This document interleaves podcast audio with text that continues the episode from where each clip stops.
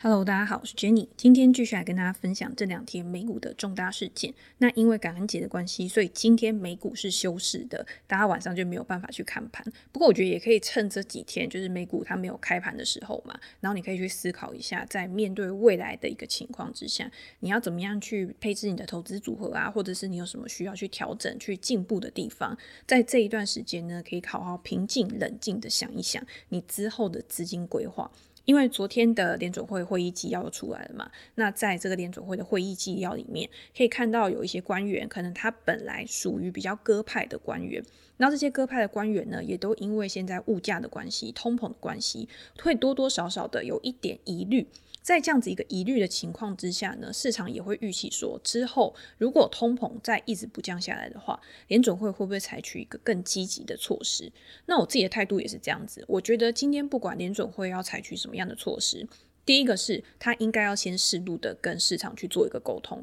以免引起市场过大的一个波动。再来，我觉得身为一个散户投资人，因为今天不管你接的资金多大，我觉得你到美股市场来说，跟那些真的资金很大的机构来比，大家一定都还是小虾米嘛。你没有办法去撼动整个市场，你没有办法去影响这个市场的变化。那先知道的人，或者是先做预期规划的一些机构，他在做出他的投资组合变化的时候，这个市场上面的价格，它一定是会给予你一些线索，或者是让你可以提早的去做好一个准备，去慢慢的做减码，慢慢的做资金转移。我觉得一般的投资者或者是散户的投资者，在美股市场上面，你不需要一直去预测，然后你觉得你要很领先市场的去做出某一些策略，你可以稍微滞后一点点，但是你只要跑得比人家快，我觉得说难听一点啊，是跑得比人家快，就是你在这个过程当中，当你觉得价格的动能有趋缓的时候，当你觉得你买的公司它的一个财务状况，它的一个营运表现有比较趋缓，成长的动能没有像之前那么好的时候，那你就可以慢慢的先。把现金水位提高，弹性的、有纪律的去做一个进出场的规划，我觉得这个是符合一般投资人在美股市场上面的一个操作策略。好，那今天我的 podcast 主题呢，因为我早上在 Facebook 的粉丝团发了一个梗图嘛，就是有说 CNBC 去访问 ARK 基金的 Cathie Wood，他在他访问的时候呢，主持人就问 Cathie Wood 说：“你有没有想过可以配置一些做空的标的、做空的一些部位在你的投资组合里面？”那 Cathie Wood 他就有说，他现在有在他的内部针对他们自己的员工去做一个有做空策略，就是多空对冲的一个投资组合嘛。那这个策略呢，并没有说要对一般的投资人去开放，只是他们先来测试看看，就是说这个方法到底有没有用，然后有没有办法可以去提振他们自己的一个绩效。在他认为现在市场上面对于高成长股的估值过低的一个情况之下，他认为市场小看了这些高成长股在未来五年、在未来十年的一个发展态势，而让近期成长股的股价拉回的幅度都非常大。他想出来的这个应对策略呢，就是去做空一些他认为将来会因为破坏式创新而导致这些公司它的成长停滞，甚至面临衰退的一个状况，股价下跌的一个情形，然后去做出这样子的一个决策。他认为这些公司呢，有可能是现在市场上面很青睐的，然后表现也还不错的公司，但是其实它潜藏了一个价值陷阱，也就是说，在未来的某一个时间点，这些公司它会因为它的业务、它的产品跟服务被新的科技、新的服务所取代，而导致市场上面不管是市占率或者是它的价格竞争，然后它没有更多的资金，然后更好的机会去追逐这些高成长公司，而面临到股价一直持续下跌的一个状况。我觉得他讲的有可能就是他认为今年以来表现非常强势的，第一个就是能源股嘛，第二个就是传统的一个金融股，因为景气复苏的关系，因为供需不平衡的关系，让这两个类股呢在今年以来都有很不错的表现，甚至是有超越某些成长股的。如果大家有兴趣的话，其实我在之前第七十九集的 Podcast。内容里面就有提到 ARK 他的影片去讨论这个主题，那大家就可以去做一个复习。好，那今天我们听到 ARK 基金他有打算去这样做，虽然说他还没有把这个策略去落实到他提供给消费者投资产品的一个组合上，但是我自己对于他这个策略这个想法上面的一个转变，我自己也会有一些想法可以跟大家做一个分享。不代表就是说，诶，我现在觉得 Cathie Wood 他这样做是对的，或者是错的，或者他可能本来就已经有打算在未来会。推出这样子的一个产品，它只是刚好在现在这个时间点去把它说出来而已。那我自己在想的时候，我有针对几个点，第一个就是所谓的价值陷阱的公司嘛，因为在我们过去我们会讲到说有价值陷阱的公司，可能是这些公司看起来很便宜，然后看起来好像有机可乘，你去买入了之后，为你未来会创造很大的一个获利机会。所以很多人他在去找股票的时候，他可能会去找 PE 很低的、本益比很低的股票，或者是股价净值比很低的股票，那期待市场上面重新发现到这些公司的价值，然后让这些公司的股价去起死回生。可是，在你买入了之后，你才发现这些公司之所以会便宜，并不是因为它可能市场去错估了它目前的一个价值，而是它在产业面、它在经营层面方面遇到了很蛮大的困难，造成它的获利衰退可能是会非常持久的。它没有办法有一个很好的一个应对方法，或者是它今天的竞争对手非常的强，在它没有注意到的时候就直接对它超车，那它今天要再追回来的话，其实也非常的困难，也就导致这些原本看起来有价值的公司、有利可图的公司，其实它是一个陷阱。去诱拐了投资人去投入到这家公司的股票上面的之后，可是这家公司完全是像死鱼一样，没有任何的起色，没有办法为你带来超额的报酬。那今年以来，大家可以知道，像能源股啊，我觉得是去年受创最严重的嘛，因为甚至是有负油价的一个状况，去导致很多小型的能源公司甚至是倒闭的、删减股息的，没有办法好好的去做营运，然后每股盈余变成是亏损的。那在油价因为经济的复苏，需求开始提起来之后，然后慢慢的回到正常的一个轨道上面，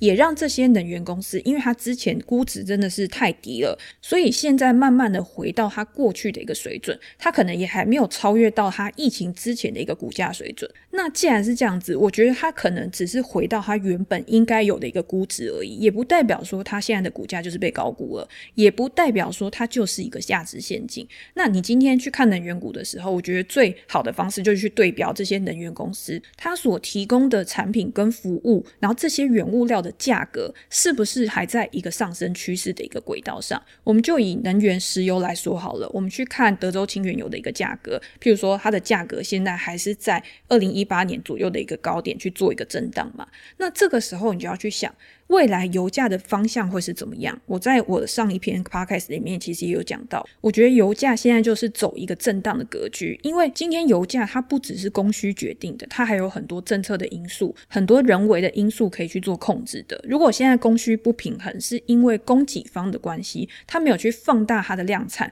，OPEC 它没有去增产的话，那是不是只要有人去做一个增产，去提高供给的一个状况，就可以去压抑油价了？这个也是美国他在最近说什么，他要去释放。储备原油啊，然后还号召了几个国家，然后一起去做这件事情。那你在短期会看到说，诶，油价在这个消息之后，它也没有受到很大的影响，甚至是在当天它油价还是上涨的。但是你要去思考这个东西，它其实是一个连锁的效应。今天美国它开始去提出了这个政策，表示说它想要去抑制油价了。那未来会怎么样发展，就会变成两边一个角力的过程。那你有没有必要去把你的资金去堵在这个地方上面？你的资金有没有办法去做一个更有效率的配置？那个就是你要去思考的一个问题。可是我们回到价值陷阱这个东西，我刚刚在前面有讲吧。如果今天油价它可能就是在这边震荡，它可能只是回到过去的一个比较稳定的一个状况的话，也不代表这些原油公司它在它不上涨之后，它就一定会下跌。你今天去做空这家公司，不见得真的可以为你带来丰厚的一个收益。所以如果大家有去看 CNBC 那个影片的话，其实在后面主持人也有去问 Cathie Wood，他就说你今天你在做多的时候，因为你的几档 ETF 都是只有做多的这个部位嘛，那在现在这个当下，它的表现不好，它的报酬率不如预期，你希望去加入这个空方的部位，然后去补足你在高成长股上面你所说这种短期的一个市场回调。可是如果今天这个策略操作不好的话，有可能你是双边都不会赚，就等于是你直接两边都被打脸啊。所以这个也是我认为 Cathie Wood 他有说，他们运用这个策略，其实有可能会让他们的投资组合报酬率波动是会更大的。因为基本上，我觉得你今天要用多空策略的话，你今天要做多，一定是做多你认为未来股价会持续上涨的标的。那做空的理由当然也有很多，你今天怎么样去衡量好的标的，你就知道怎么样去衡量坏的标的。但是我觉得你今天做空有两种方式，第一个就是市场上面的资金大幅的撤出一个股票，可能是它突然有什么大跌的一个。催化剂，譬如说可能有做空机构去发布报告，然后去做空某一档股票，或者是他公布财报，然后表现非常大幅不如预期。这个时候，你短期的做空胜率是很高的，那有可能你获得的报酬也会不错。但是如果你要做比较长期的做空部位的话，今天基本上会是一个很难熬，然后我觉得还蛮困难的一个过程。因为股价它并不是只靠基本面就下跌了，它一定还要有外力的因素，然后去 push 这个东西，然后持续的往下。那如果今天这个股价它比较高的话，你可能做空它下跌的幅度会很大。可是如果是低价股的话，它最多就是跌到零啊。问题你觉得有多少股票真的是会跌到零的？有可能它今天跌到个位数，跌到十几块的时候，就有人觉得这是一个价值投资，然后你又要开始去多空拔河。所以我觉得，就是如果今天 Kathy Wood 他只是单纯用他觉得未来破坏式创新，然后会去不利这些传统的大型公司的话，我觉得这个东西比较没有办法站得住脚，就是没有办法成为一家公司股价大幅下跌的原因。我突然想到，就是他在之前影片里面，其实就有去描述这一类型公司。他会觉得说，现在很多的新创公司，很多的破坏式创新的公司，他都花了很多的资金，然后投入很多的资本支出，然后去巩固他们现在的产业地位，去更快速的去扩展。就拿电动车或者是替代能源这一类型公司好了，那他去对标的传统公司，一定就是传统的能源公司或者是传统的车厂嘛。那大家有没有去想过，就是美国的很多传统能源公司或者是传统的车厂？它通常都是有支付股息的公司，所以它在过去，因为它的营运状况是蛮稳定的，它会把它赚来的现金流都去支付股息给它的投资人。那 Cathie Wood 就会认为说，你今天把这些钱拿去支付给你的投资人，你没有再去做再投资，对于你未来的这个营运状况就会造成一个阻碍，你没有办法跟着这个世界去做一个进步。我会觉得啦，我觉得公司的类型本来就有很多种，今天有那种股息成长股，就是他每年赚来的现金，他就是会配给他的投资人的。也有那种高速成长股，他今天赚来的钱，他现在就是一直持续的再去扩张，持续的做广告，持续的做行销，但是并不代表这些股息成长股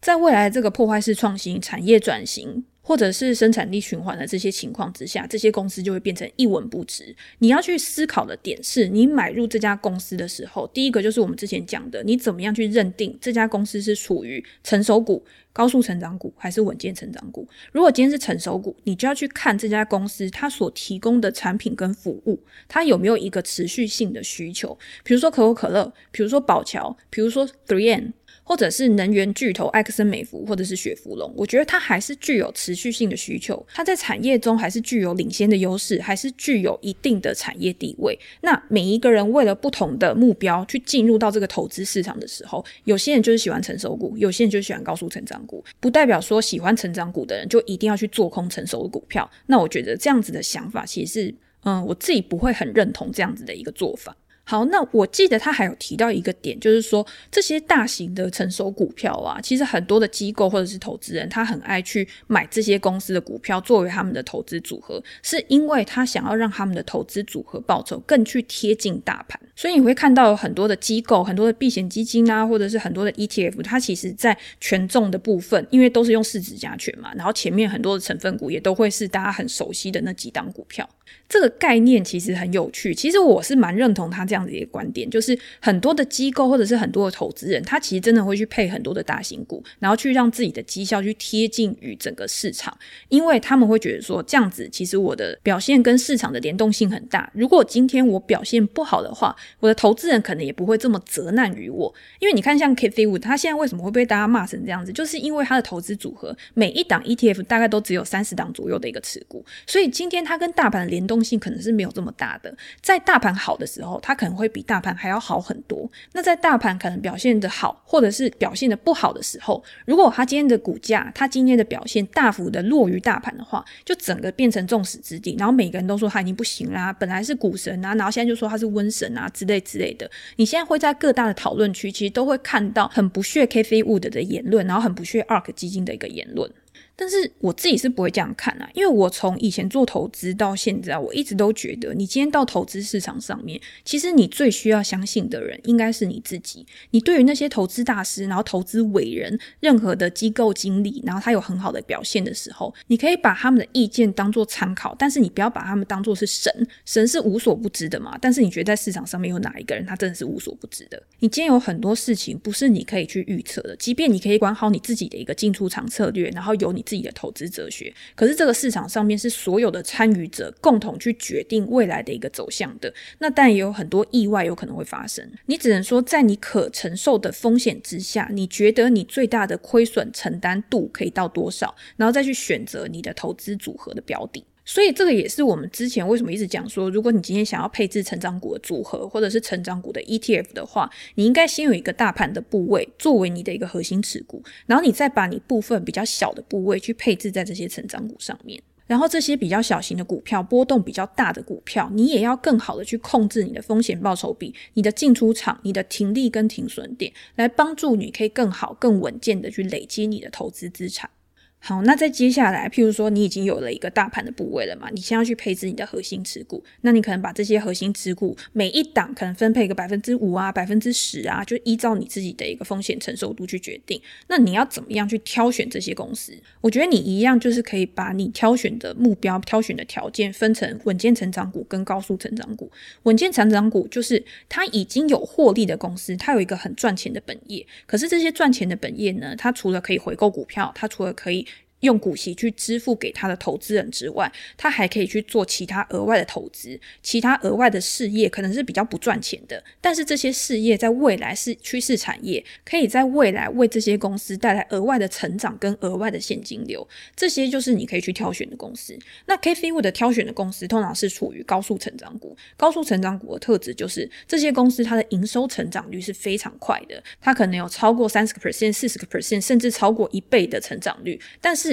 扣除了它的成本，然后跟它的营运费用之后，这些公司通常都是亏损的一个状态。那你今天要怎么样去衡量这些高速成长股？其实我在我自己的书里面有提到过。我觉得第一个，你就是要在每一季的时候，你要去追踪它的营收成长率有没有趋缓的一个状况。这些公司的管理层，它对于它下一季甚至下一个财年，它的一个展望是怎么样？那市场给这些展望的反应又是什么？显示在一个资金有没有去流入到或者是流出这家公司的一个情况嘛？那第二点，你就可以去看这家公司所处的产业，在公司的投资者日啊、简报啊，或者是你 Google 一些资讯的时候，通常会有产业的潜在规模。然后你去思考说，这家公司在未来的这个市场规模下面，它的占比可能会有多高？然后去回推说，它可能在未来的几年，它的营收成长率、它的增速是不是如它公司所讲的有这么好？这个东西就是你可以去做一个相互印证的。那最后呢，在财务体质方面，这些公司它一定不能有过高的负债嘛？因为你今天已经没有赚钱了。如果你今天负债比又过高的话，那固定利息是你一定要去支出的一个成本。就譬如说，我们今天在贷款买。房子、买车子的时候，今天不管你有没有收入，你都是需要去付每一个月的那个利息。公司也是一样，固定利息是你没有办法去摆脱、没有办法去节省掉的一个支出。如果你今天负债比过高，然后你今天营收的增速又下滑的话，那这样子在未来也有可能会有蛮大的一个风险。从这几个角度，然后去评估一一家公司未来的成长性跟它的潜在风险，帮助你可以更好的去做一个成长股的进出场判断。那 Cathie Wood 他也是用这样子的一个方法嘛。他也是去看说，诶，未来的破坏式创新产业里面有哪一些公司是他认为可以在未来这些产业里面具有领导地位的公司。所以你去看它最大的一个持仓，第一个就是 Tesla，Tesla 现在它已经印证它自己就是一家可以赚钱的公司，而且在未来 Tesla 不只是卖车而已，它的平台、它的数据在未未来可能软体的收入可以为它提高更好的获利能力，这些都是 ARK 它给它高估值的一个很重要的原因嘛。那你再看它接下来的像 t e l a d a 或者是 Coinbase，或者是 Unity、Shopify 这几档是它持股占比最大的五家公司嘛？有一些公司在过去这一段时间表现也很好啊，它只是稍微有一点拉回而已。主要是它持股里面表现比较不好的公司，已经差到让市场看不到它其他表现比较好的公司了。像它第二大的持股 Teladoc 就已经股价是完全跌烂的一个状况。这家公司在过去二零二零年的时候也是超级成长股，然后也是众所瞩目的一个公司。结果现在股价在疫情之后，大家认为这家公司未来成长率会一直不断的趋缓下去，所以给它的估值回调的幅度也相当大，然后到现在还没有看到一个止跌回升的一个状况。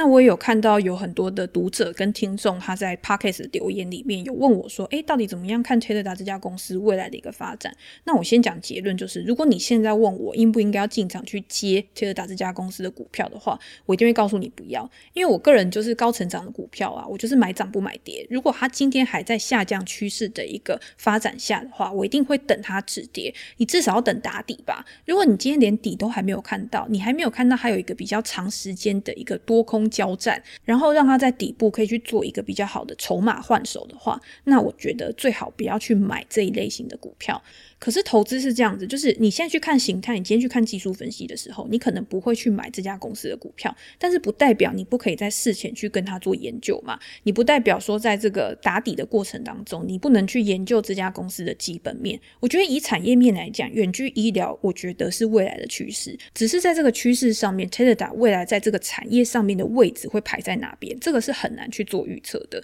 公司在最近除了公布最新一季的财报之外，他在前几天也有举办他们的投资者日，然后也告诉大家说，诶，未来他们的发展前景在哪边？他们要在哪一块做更好的一个耕耘？然后他们的成长动能会源自于哪边？我先讲一下它最新一季财报的表现好了，它的营收达到五点二亿美元，然后比去年同期还要成长了八十一个 percent，每股亏损是零点五三美元，这个亏损呢是小于市场预期的亏损的。那二零二一年呢，第三季的付费会员，然后还有它的总访问量，其实也都是有增加的一个情况。那为什么股价在公布财报之后还有一个这么大的一个跌幅？主要是因为你今天如果去看 Tesla 它上一季的营收的话，它还是有维持在三位数一。百 percent 以上的一个成长，可是它在这一季呢，已经再度趋缓到八十个 percent 了。所以市场上面当然会觉得说，诶，那你在下一季会不会又在持续的趋缓？可能本来现在是八十 percent，下一季可能变七十 percent、六十个 percent。那这样子你在营收趋缓的一个状况，你今天你又没有办法去有一个获利，你又没有办法去提升你的获利能力，你要市场怎么样去投下信任票，然后去买你公司的股票？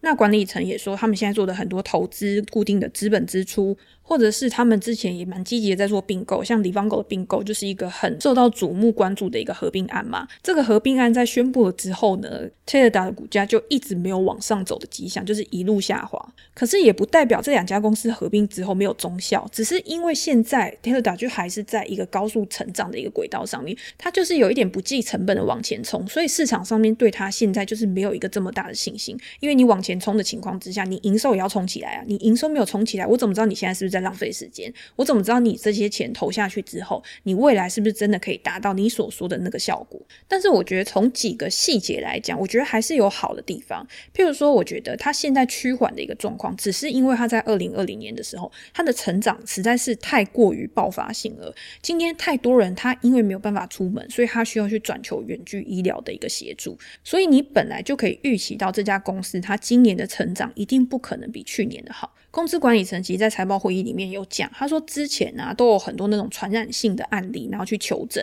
然后去做线上的咨询。可是你到今年来看的时候，其实呃传染性的疾病的求诊其实数量有慢慢的开始下滑，然后非传染性的慢性病啊、健康照护这一类的反而在上升。那你就会知道，其实这是一个回归常态的一个过程。你不可能永远都有疫情嘛，你不可能大家永远都在看传染病。你今天未来健康照护，它一定是一个具有持续性需求的的市场，而这个持续性需求的市场呢，可能是慢性病，可能是健康照护，可能是心理咨询。他们说，在 COVID nineteen 之后，其实很多的人他的心理是有。呃，受到创伤，压力很大，然后有抑郁的一个状况，所以未来在这个心理咨询，然后身心状况的一个比例上面，会逐步的去作为他们未来的成长主义。我觉得这个算是一个还蛮好的一个现象吧。那第二个就是，我觉得 Tesla 他现在，因为他也有一个单独面向消费者的一个渠道嘛，但是你今天要知道，今天这个远距医疗他要去做一个普及，不可能只是单纯的只靠个人消费者而已，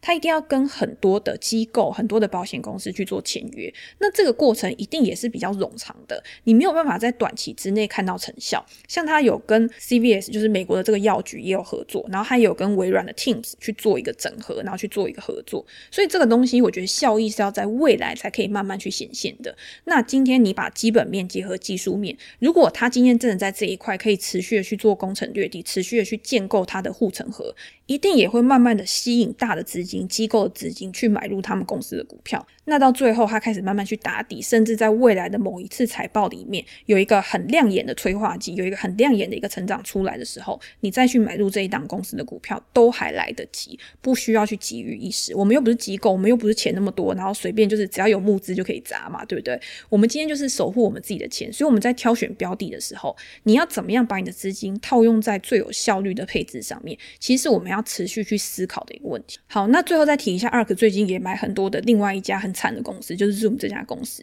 那大家也知道，Zoom 它在过去这一段时间，其实它也是二零二零年的一个高速成长股。我记得我第一次买它的时候才七十几块而已，后来一路涨涨涨涨到五六百块以上。就是它在这一段过程当中，因为它的一个营收增速，它的一个活跃用户成长是非常高的，所以导致市场上面在其他的疫情受害股股价都萎靡不振的时候，资金全部都涌到这些疫情受惠股上面。那怎么上去又怎么下来嘛？你今天是因为疫情受惠而上涨的股票，你在今年因为疫情趋缓了，你的成长率没有像去年那么好。大家知道，你去看数在二零二零年的那个营收成长率是超级夸张的，有我记得有几季还有三四百个 percent 以上的年增率。那你说这种状况怎么可能一直持续下去？你在今年它一定是会回归到正常值嘛？就像我们讲的均值回归的一个状况。所以它在今年呢，最新一季，我们就讲最新一季的营收好了，它最新一季的营收是十点五亿美元，比去年同期就是成长三十五个 percent。那在相比于之前的一个状况，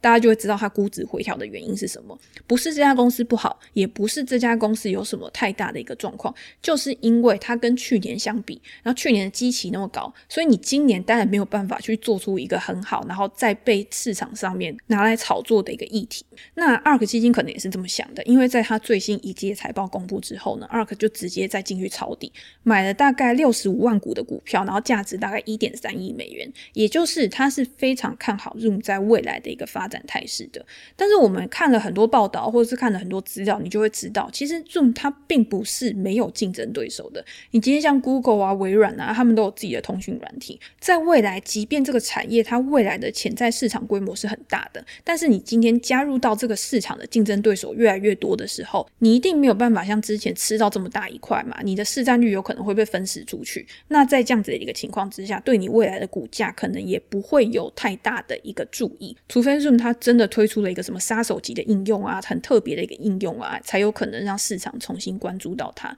那你今天如果去看财报其他的数据的话，你也会看到，因为基本上就会分成中小型的公司，然后跟比较大型的客户。通常这种大型的客户啊，都是年营收超过十万美元的这个营收贡献的公司，在这一季呢，增加了九十四个 percent。然后员工数超过十名的客户呢，年增大概十八个 percent。这些被列为是大客户的成长，其实也不如市场上面的预期，所以也导致说，诶，如果你今天这些大客户都没有成长的话，那你未来的营收稳定性跟可持续性可能也不会像之前那么好。因为中小型的公司，因为它比较有弹性嘛，它今天想要订阅就订阅，想要走就走，它比较没有转换成本。可是如果你今天是大公司，大公司一旦去导入了某一个新的技术、新的服务之后，其实它的转换成本是很高的，因为你今天要转换，你可能还需要重新去学习，那这些都是很耗费时间的一件事情，所以今天在这种订阅经纪公司啊，你的大客户数量越多，其实代表对你未来的营收可持续性跟稳定性也会是越好的。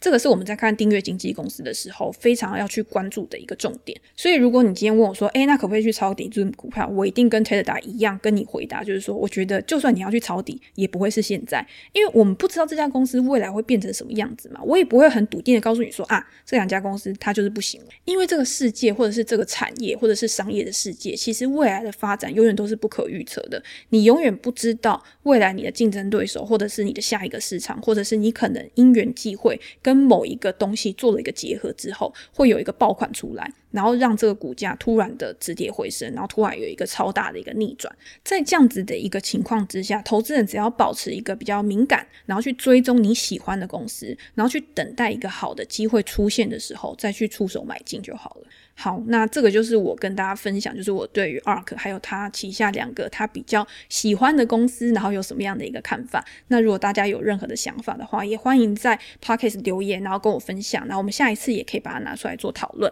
那最后呢，也很感谢大家，就是因为我前两天在 Facebook 上面发了一篇文嘛，就是有提到有些读者他可能在某些部位上面他可能亏钱了，或者是他可能买到了一个一直下跌的标的，而有一些比较情绪性的字眼或者是比较不开心的一个状况。那我在发了这个文之后呢，其实真的收到非常非常多的读者、听众，然后跟我自己的朋友，然后给我很多的鼓励啊，然后给我很多的一些关怀跟问候，非常感谢大家。但是其实这个文章的反应其实是出乎我意料之外的，因为我的本意并不是说我想要去跟他做什么争论，或者是我想要去让大家去挞伐这个人，而是我会觉得说，既然有人因为听了我的东西，或者是看了我的文章，然后他有这个误解，会觉得说，诶，我今天可能去某一档公司，或者是我去重压某一档 ETF，就可以为我带来超额报酬。去忽略了风险控管，然后跟资金配置的一个重要性，那我就会有这个责任跟义务去提醒大家，然后把我自己的想法再重新写成一篇文章，